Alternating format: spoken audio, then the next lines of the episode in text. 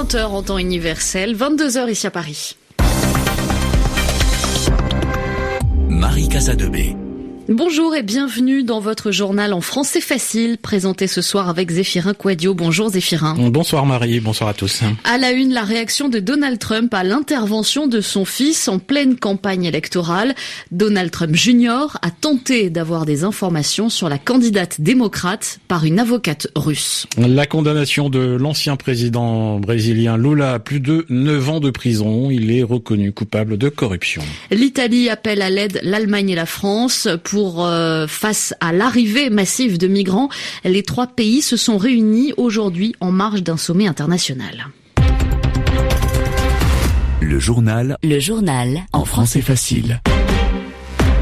Donald Trump défend son fils, mais du bout des lèvres, de façon très rapide. Oui, Donald Trump Jr., qui a avoué avoir rencontré une avocate russe en pleine campagne électorale pour avoir des informations sur Hillary Clinton. Il n'en a finalement pas obtenu. Grégoire Pourtier, notre correspondant à New York, nous explique comment Donald Trump a réagi aujourd'hui à cette affaire très gênante.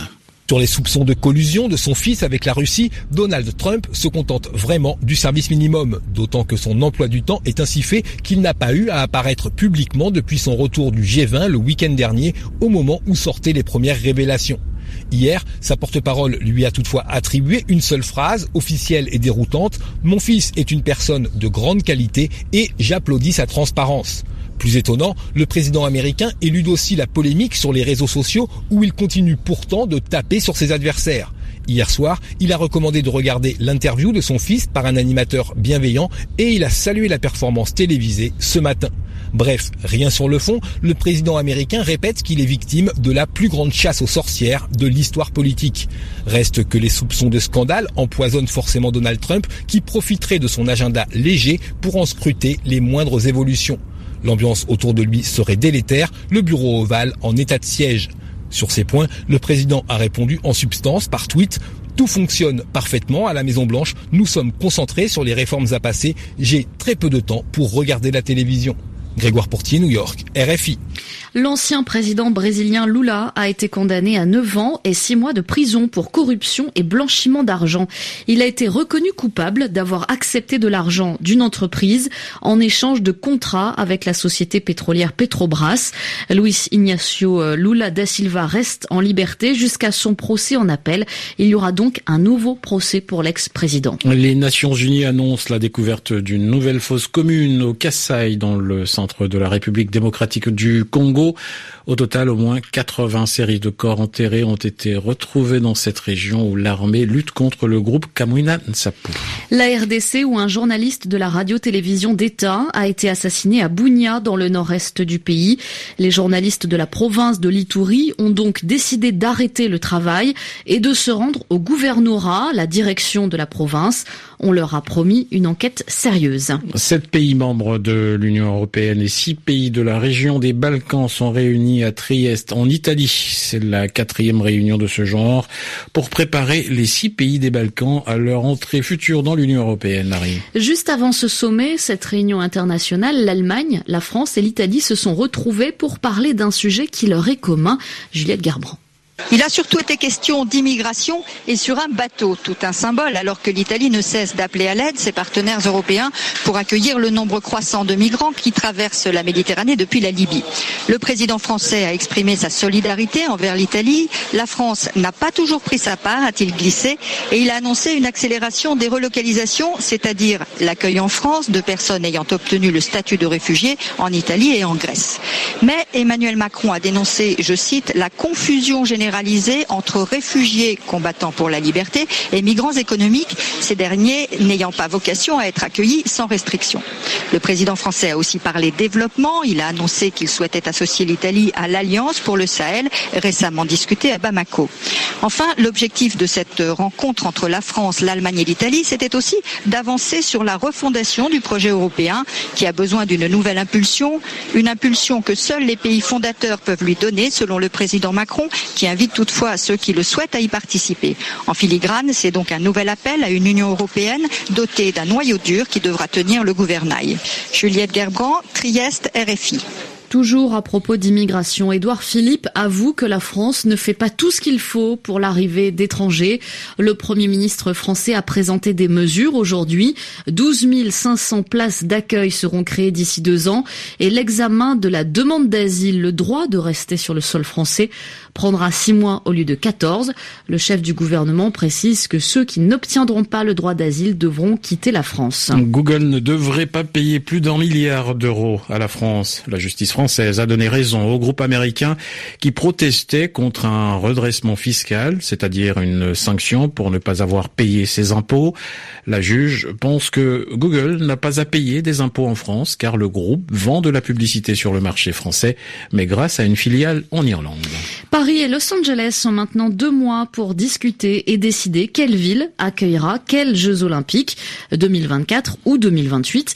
C'est la décision qui a été prise hier à Lausanne en Suisse par les membres du comité international olympique. Avant de quitter la ville, le comité a visité les stands de Paris et Los Angeles, des lieux de présentation où chacune a exposé l'univers qu'elle imaginait pour les Jeux. Christophe Dirimzion les a aussi découverts. Paris 2024, on s'y sent comme chez soi. Bienvenue dans un appartement décoré d'objets symboles de l'olympisme français. Un buste de Pierre de Coubertin fait le signe du logo de la candidature. Deux écrans géants reproduisent une vue imprenable sur la capitale. Il y a aussi cette médaille originale pensée par les athlètes, l'ancienne basketteuse Emeline Donguet. Une médaille, on en a qu'une seule. Les coachs, la famille, les amis, tous ceux qui font qu'on est sur cette marche-là, ils ont des souvenirs à partager avec nous, mais euh, il n'y a rien de physique et du coup ils se sont dit on aurait envie de la partager cette médaille-là. Ils ont eu l'idée de cette médaille et en fait, on peut partager un morceau de cette médaille. c'est un peu ce qui représente tout le chemin qui nous a amené jusqu'au podium.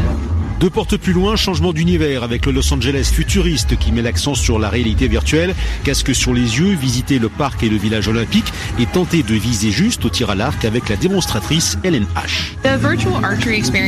L'expérience de tir à l'arc virtuel se veut un moyen de familiariser les gens avec des sports qu'ils n'ont jamais pratiqués et de les intéresser à ces sports moins populaires. Ça attire bien les enfants car ça devient une technologie de plus en plus prisée par les jeux vidéo. Le charme parisien contre la modernité californienne, deux visions des jeux bien reflétées, sans oublier côté américain la petite touche commerciale avec un présentoir de sucreries de marque qui a eu un franc succès. Christophe Diremzian, Lausanne, RFI.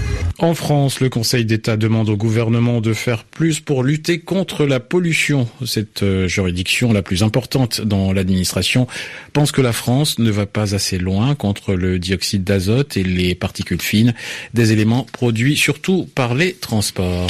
Des arbres désormais protégés en Roumanie. Une forêt de hêtres, un arbre qui pousse uniquement en Europe, a été inscrite sur la liste du patrimoine mondial de l'humanité. Cela veut dire que cette forêt de la région des Carpates ne pourra pas être volontairement détruite. Les mêmes êtres sont déjà protégés dans d'autres pays. Les précisions de Benjamin Ribou, notre correspondant à Bucarest.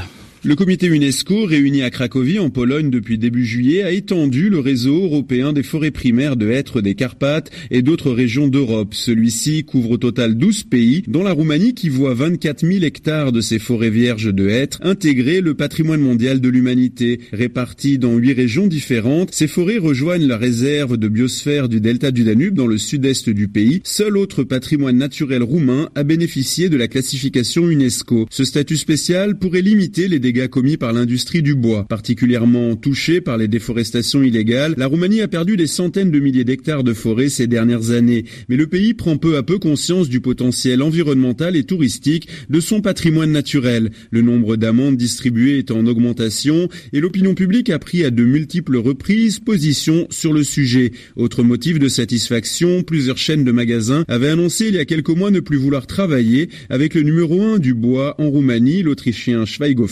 Accusé de déboisement illégal et souffrant d'une piètre image dans le pays. Benjamin Ribou, Bucarest, RFI. En tennis, le numéro 1 mondial quitte Wimbledon. Andy euh, Murray a été euh, battu en quart de finale par l'américain Sam Kerr, 28e joueur mondial. Le britannique a des douleurs à la hanche. On retiendra aussi de cette euh, journée l'abandon de Novak Djokovic. Le Serbe a une blessure au bras droit. Il a donc préféré arrêter le match contre Thomas Berdic avant la fin. Roger Federer, lui, en revanche, sera en demi-finale. Ce sera la douzième de sa carrière à Wimbledon. Il a battu aujourd'hui Milos Raonic. Merci Zéphirin Quadio.